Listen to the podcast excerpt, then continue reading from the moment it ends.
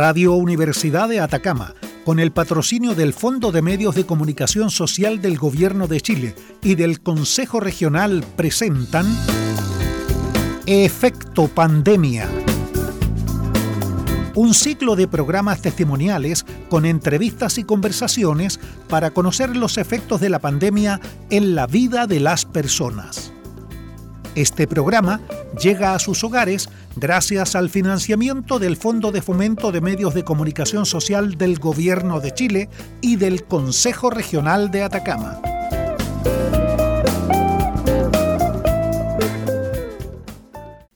¿Cómo están estimadas y estimados auditores? Bienvenidos a una nueva edición de nuestro programa Efecto Pandemia, programa que cuenta con el patrocinio del Fondo de Medios de Comunicación Social del Gobierno de Chile y del Consejo Regional. Efecto Pandemia tiene como propósito dialogar con diversas personas de distintos ámbitos que nos comentan el efecto que ha tenido la pandemia en sus vidas y hoy tenemos a un distinguido invitado que obviamente tiene mucho que contarnos respecto al impacto que ha provocado tanto en su vida personal como en su vida gremial la pandemia del coronavirus. Nos referimos a don Juan Pérez Disegni. Él es nada menos que el fundador de los taxis colectivos de Copiapó. Actualmente eh, y desde hace ocho años presidente y representante legal de la línea de taxis colectivos número 11, que agrupa a 92 socios. Tiene también un vínculo con nuestra universidad porque en sus años de juventud eh, estudió, fue eh, alumno de nuestra Universidad de Atacama, tuvo por, por dos periodos, por esas cosas de la vida, tuvo que incursionar en el mundo del trabajo. Tiene también una particularidad, don Juan, es tal vez, no sé si será el único, pero uno de los pocos eh, trabajadores de la locomoción colectiva o un pequeño empresario de la locomoción colectiva que ha logrado jubilar como colectivero. Eh, realizó eh, su proceso de imposiciones como independiente y hace ya algún tiempo puede, no sé si la palabra es disfrutar, pero al menos tiene una jubilación por la actividad que ha desempeñado por tanto tiempo. ¿Cómo está? Le damos la más cordial bienvenida al programa Efecto Pandemia a don Juan Pérez Diceni. ¿Cómo está, don Juan? Eh, aquí estamos bien, don Juan Soto, y agradeciendo la invitación de ustedes para poder eh, dar a conocer cómo vivimos en el gremio, ¿cierto? Este problema de la pandemia, en, en forma personal, bueno, ustedes, yo tengo hijos todavía, y el estar encerrado en la casa, eh, se crea realmente un ambiente muy tenso. Eh, tratamos a modo de familia de poder irlo amoldando y, mirar hacia adelante. ¿no? La situación era relativamente normal, si pudiéramos llamar así. El gremio de ustedes siempre ha sido un gremio que eh, tiene algunos inconvenientes, pero en definitiva se podía al menos vivir, desarrollar una, una, una actividad. ¿Cómo, ¿No puede sintetizar cómo era hasta esa época la situación del trabajador, del empresario de la locomoción colectiva menor? Mire, eh, como nosotros siempre dentro del gremio vamos modernizando nuestros vehículos, vamos endeudándolos generalmente con Banco Estado, y ahí en el momento de la pandemia los pilló a todos con deuda. Y esa fue una molestia del gremio y personal mía, que se ofreció por intermedio del gobierno de turno correr las deudas, ¿cierto? Los meses que pudiera Banco Estado, los corrieron las letras, y a modo de ejemplo yo pagaba una letra de 120 y cuando me tuve que empezar a pagar, que fueron nueve letras, me cobraron 165 mil pesos. Entonces, eh, Banco Estado realmente hizo un negocio redondo para ello y no fue como el gobierno de turno expresó que esto iba a ser como un, una ayuda hacia las pymes y los pequeños empresarios. Y los colegas de mi sindicato pasaron por lo mismo. Yo que pagaba una letra bastante baja, podríamos decir, porque hay colegas que pagan 600, 800 mil pesos. Imagínese usted el interés que le cobraron. Y conversando con el, jefe de microempresa, él me expresó que eh, ellos como banco los hacían un préstamo nosotros para pagar las deudas que nosotros le debíamos a ellos. Yo creo que eso no corresponde porque en ningún ente financiero, ¿cierto?, le van a prestar plata para que uno pague sus propias deudas. Lo sirvió de experiencia esto para poder ver si alguna vez nos vuelve a pasar de ver de otra forma cómo pagar nuestras deudas, pero no aceptando esto que se consideraba ayuda y que fue un perjuicio para todos nosotros en el gremio y de todas las líneas de colectivo en general. Porque lo que hizo el gobierno, en otras palabras, fue que dejaran de pagar, ¿cuántos? ¿Seis, nueve meses? Nueve meses. Nueve, meses, Y luego me imagino que prorroteó esos nueve meses eh, en, en, cuotas con, con, los intereses correspondientes. La idea era que ojalá no les cobraran intereses por ello. Justamente, entonces ahí... ¿Y, por, y con, por cuántos meses le prorrotearon la...? Nueve meses. Nueve meses, nueve meses sí. Tres meses primero por el estallido social y después seis meses por la pandemia. Entonces fueron en total nueve meses. Pero esto, esta nueva deuda que tienen ustedes, ¿hasta cuándo se mantiene en esos niveles? Eh, no, pues ya empezamos a pagar y yo ya, gracias a Dios, ya salí ya de las nueve letras y los colegas siguen pagando sus deudas, pero los intereses son demasiado, demasiado altos. Correcto. Que no fue ayuda realmente. Y ahora, ¿pueden enfrentar eh, los pequeños empresarios de la locomoción colectiva estas deudas que le ha generado la pandemia por este supuesto beneficio del Banco de Estado con las actuales condiciones, hoy día la gente todavía tiene un cierto recelo de subirse a un taxi colectivo, sobre todo si va mucha gente. Correcto, claro. Eh, mire, la crisis para nosotros fue bastante grande, ya que los dueños de autos que arrendaban a conductores le bajaron los arriendos de un arriendo normal que se cobraba 15 mil pesos a 5 mil pesos. ¿Para qué? Para que ellos pudieran tener el sustento para sus hogares. Y, finalmente muchos conductores salieron a, las empresas ver la posibilidad de un trabajo permanente con contrato, con todo, porque eso no les daba para sobrevivir.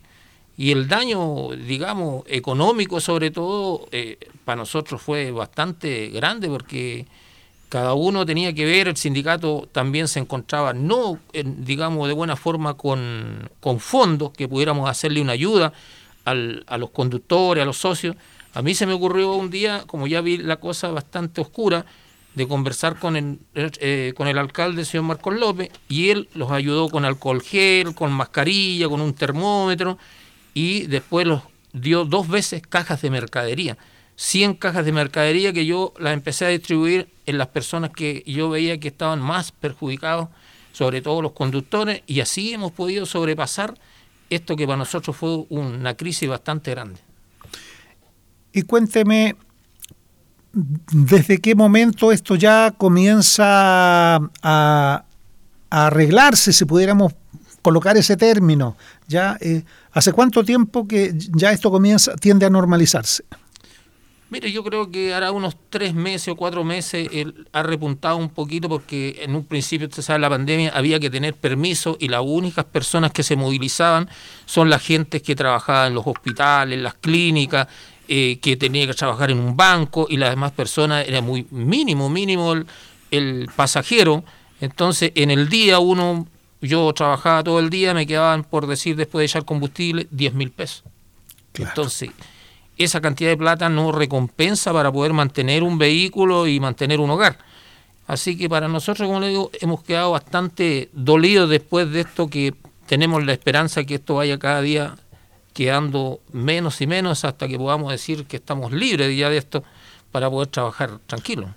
Usted me ha manifestado ser una persona bastante ordenada, bueno, tiene una gran experiencia, usted ha sido fundador, por su edad, por su experiencia, es además un hombre bien previsor. De hecho, usted logró jubilarse como, como colectivero, como bien le llama, y si bien sigue desempeñando la actividad empresarial.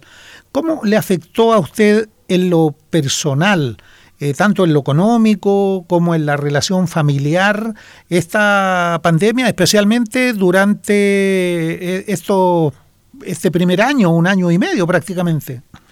Bueno, para mí, como empecé a hacer los trámites el año pasado, ya cumplí los 65 años en mayo, eh, hice los trámites y gracias a Dios me salió rápida la jubilación, entonces eso a mí me apoyó mucho en mis problemas que económicos sobre todo, que estaba viviendo en ese momento, porque yo creo que en ningún hogar eh, hubo, como se dice, plata de sobra. Todos teníamos problemas económicos, sobre todo porque la actividad nuestra no se podía desempeñar de buena forma. ¿Vio en algún momento usted un, una situación de incertidumbre como decir, hasta aquí no más llegamos, no voy a seguir más con esta actividad? ¿Lo pensó en algún momento? Bueno, los colegas eh, pensaban lo mismo, ya esto se veía como que era el término ya, porque todas las cosas comienzan bien y, muchas veces terminan mal. Y usted ve que hoy en día se anuncian ya la modernización de vehículos eléctricos y, nosotros parece que vamos igualmente caminando hacia allá, hacia un final, porque no, no vamos a ser capaces de renovar nuestro vehículo en comprar vehículos eléctricos porque son demasiado caros.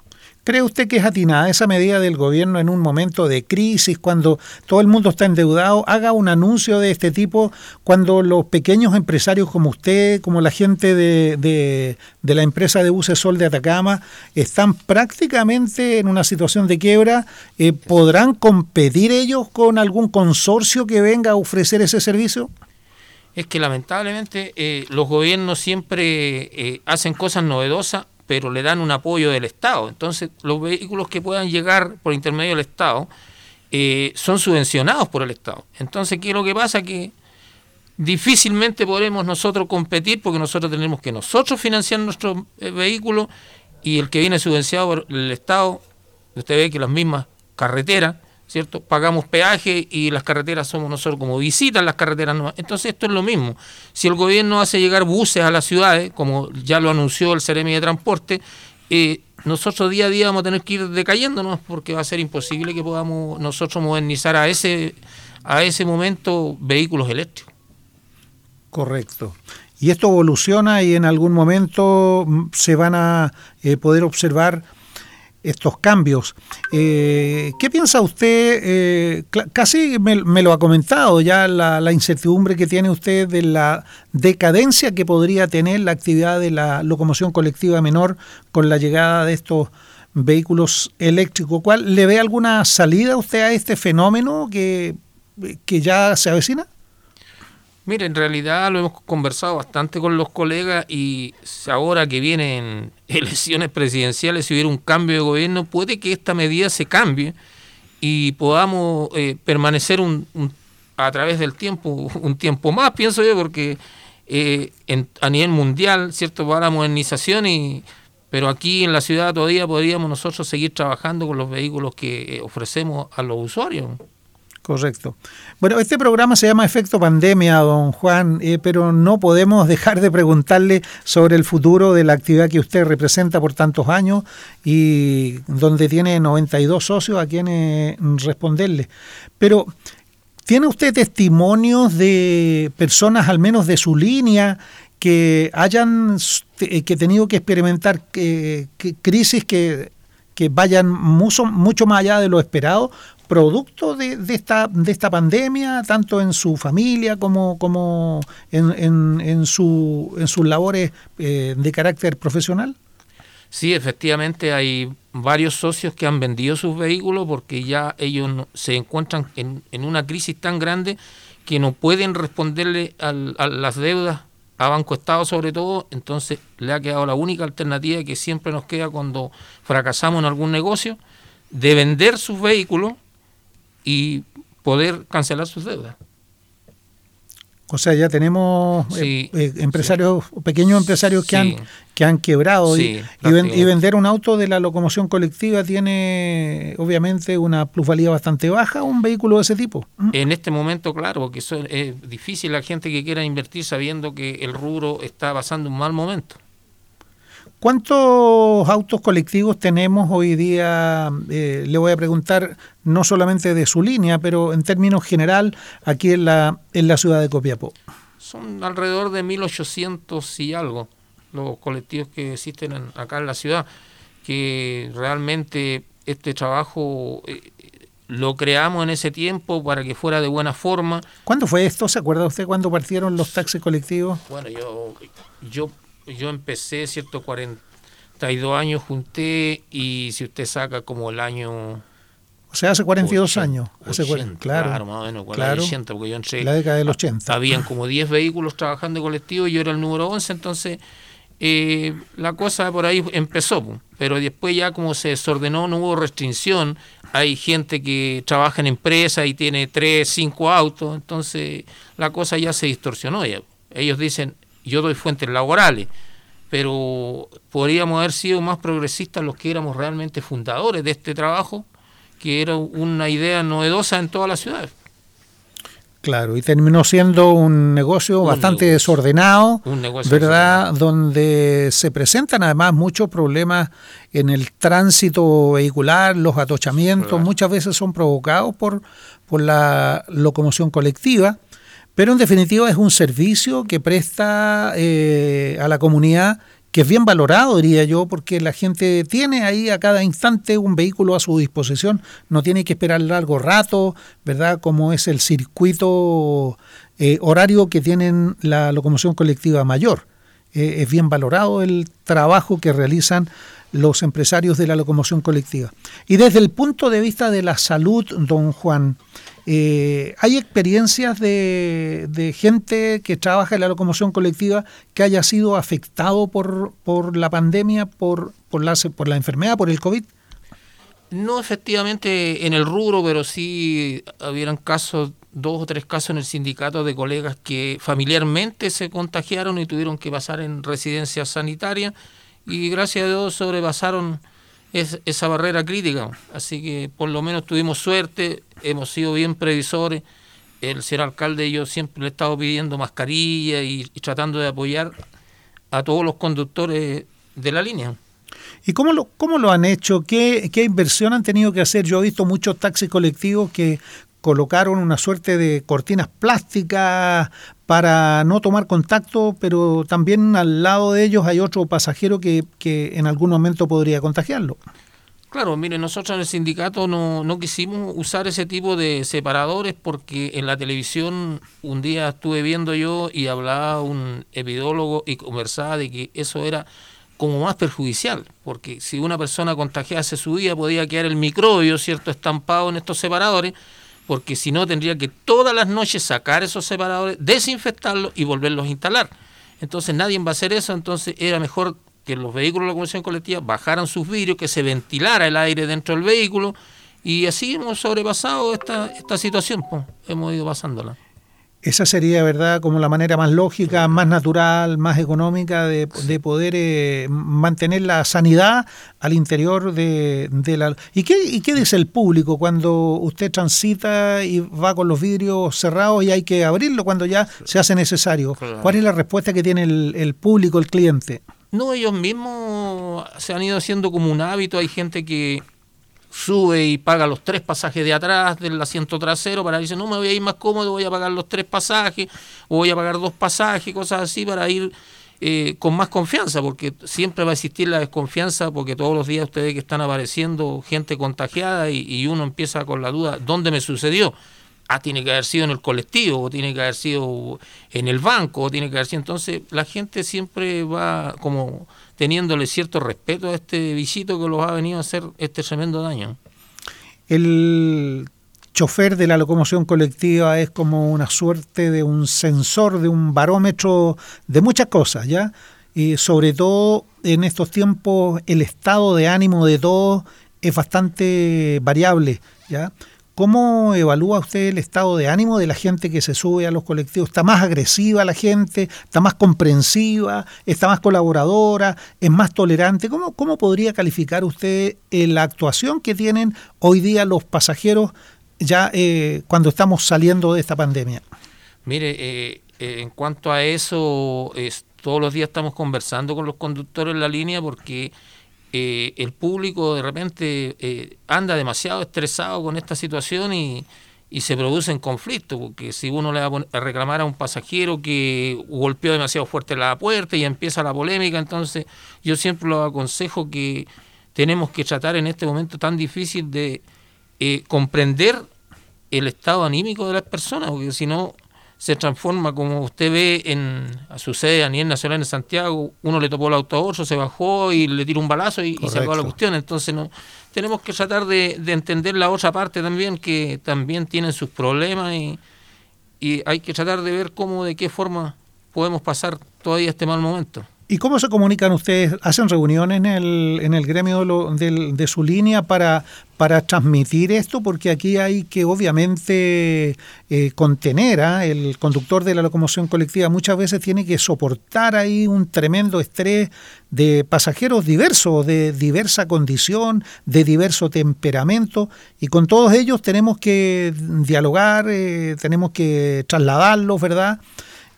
Se, se, genera obviamente una fuerte carga emocional que en algún momento, si no se controla, puede terminar en algo no deseado.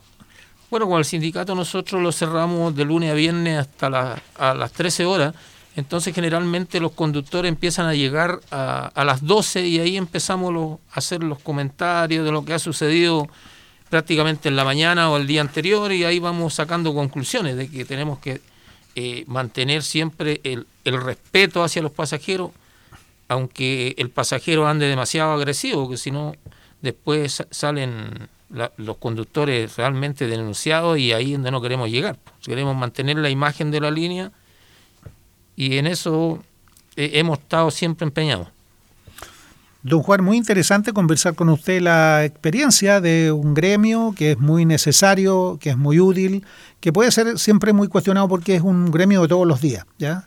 Es un gremio que transita, ¿verdad?, por las calles, que eh, traslada muchos pasajeros, pero ustedes también eh, han eh, experimentado el impacto de lo que son hoy día las famosas aplicaciones, Uber, InDrive, en fin, hay varias. Eh, ¿Cómo evalúa usted ese, impacto que ha tenido en el gremio? Mire, hoy en día he escuchado comentarios de, de usuarios que realmente estas aplicaciones eh, aprovechan los días que hay poca locomoción y ya los precios no son como eran al principio, que eran muy bajitos. Hoy una carrera ya no le cuesta, por decir, 1.500 pesos, sino le cuesta 5, 6.000 pesos. Entonces hay gente que ya, por iniciativa propia, está tratando de evitar llamar a las plataformas porque se han dado cuenta que realmente las plataformas, eh, ubicar después a la persona que a uno lo trasladó, no sabe uno si ese conductor tiene licencia profesional, si anda drogado, no tiene... En cambio que un colectivo, el colectivo está registrado en la línea y ahí nosotros cualquier falencia de un conductor inmediatamente eh, tenemos que pasarlo a la comisión de disciplina y ver qué está sucediendo con él. ¿Cuáles son los requisitos que tiene que tener un conductor de la locomoción colectiva regulada, como son los, los taxis colectivos? ¿Se requiere de algún requisito o basta tener eh, eh, licencia clase B, por ejemplo? Bueno, tiene que tener licencia profesional clase A, pero nosotros tenemos un reglamento interno en la línea nuestra donde somos a lo mejor demasiado exigentes, le exigimos que el conductor tiene que andar con el auto limpio, tiene que tener una buena presentación personal, y tiene que tener un buen trato con el pasajero, tiene que hay varias cosas que mantiene el reglamento interno y que muchos conductores que llegaron a nuestra línea emigraron a otras líneas porque ahí lo encontraron que era demasiado eh, muy estricto, muchas reglas. Pero bueno, yo creo que las normas, los códigos de ética siempre son muy necesarios porque es una forma de regular a la sociedad.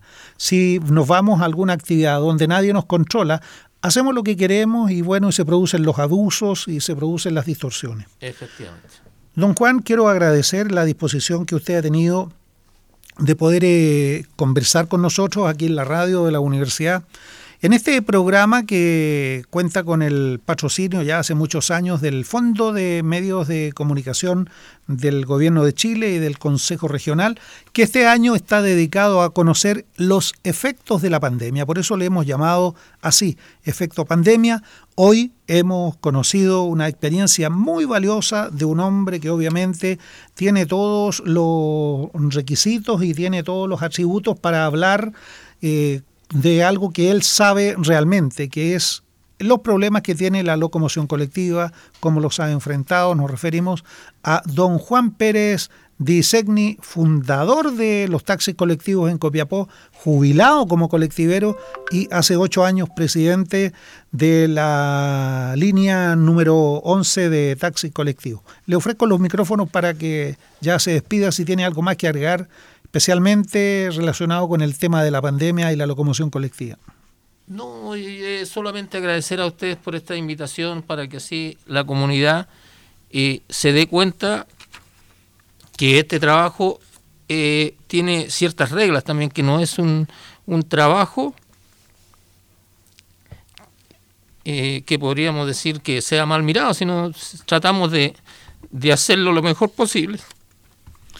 Muy bien, entiendo que hay ahí un grado de emoción, sobre todo de una persona que por muchos años ha desarrollado esta actividad con mucha honestidad, con mucho respeto, ¿verdad? Y con mucho compromiso, porque aquí detrás de esto hay un compromiso, el poder trasladar a pasajeros no es una actividad común, ¿ya? Son vidas humanas las que se trasladan, son esperanzas, son sueños. Cuando una persona se sube a la locomoción colectiva es porque o va a buscar el sustento para su hogar o porque va de regreso después de una larga y agotadora jornada de estudio o trabajo. Eh, le entregamos nuestro saludo, nuestro abrazo cariñoso, don Juan. Le agradecemos su testimonio tan sincero, tan honesto y deseamos que toda la gente de la locomoción colectiva ojalá pueda continuar desarrollando, que los días que vengan sean mejores para ellos, que los pasajeros seamos más comprensivos, también respetuosos, que entendamos la delicada misión que cumple el trabajador, el pequeño empresario de la locomoción colectiva. Gracias, don Juan, y nos encontramos en cualquier otro momento. Radio Universidad de Atacama, con el patrocinio del Fondo de Medios de Comunicación Social del Gobierno de Chile y del Consejo Regional, presentaron Efecto Pandemia un ciclo de programas testimoniales con entrevistas y conversaciones para conocer los efectos de la pandemia en la vida de las personas. Este programa ha llegado a sus hogares gracias al financiamiento del Fondo de Medios de Comunicación Social del Gobierno de Chile y del Consejo Regional de Atacama.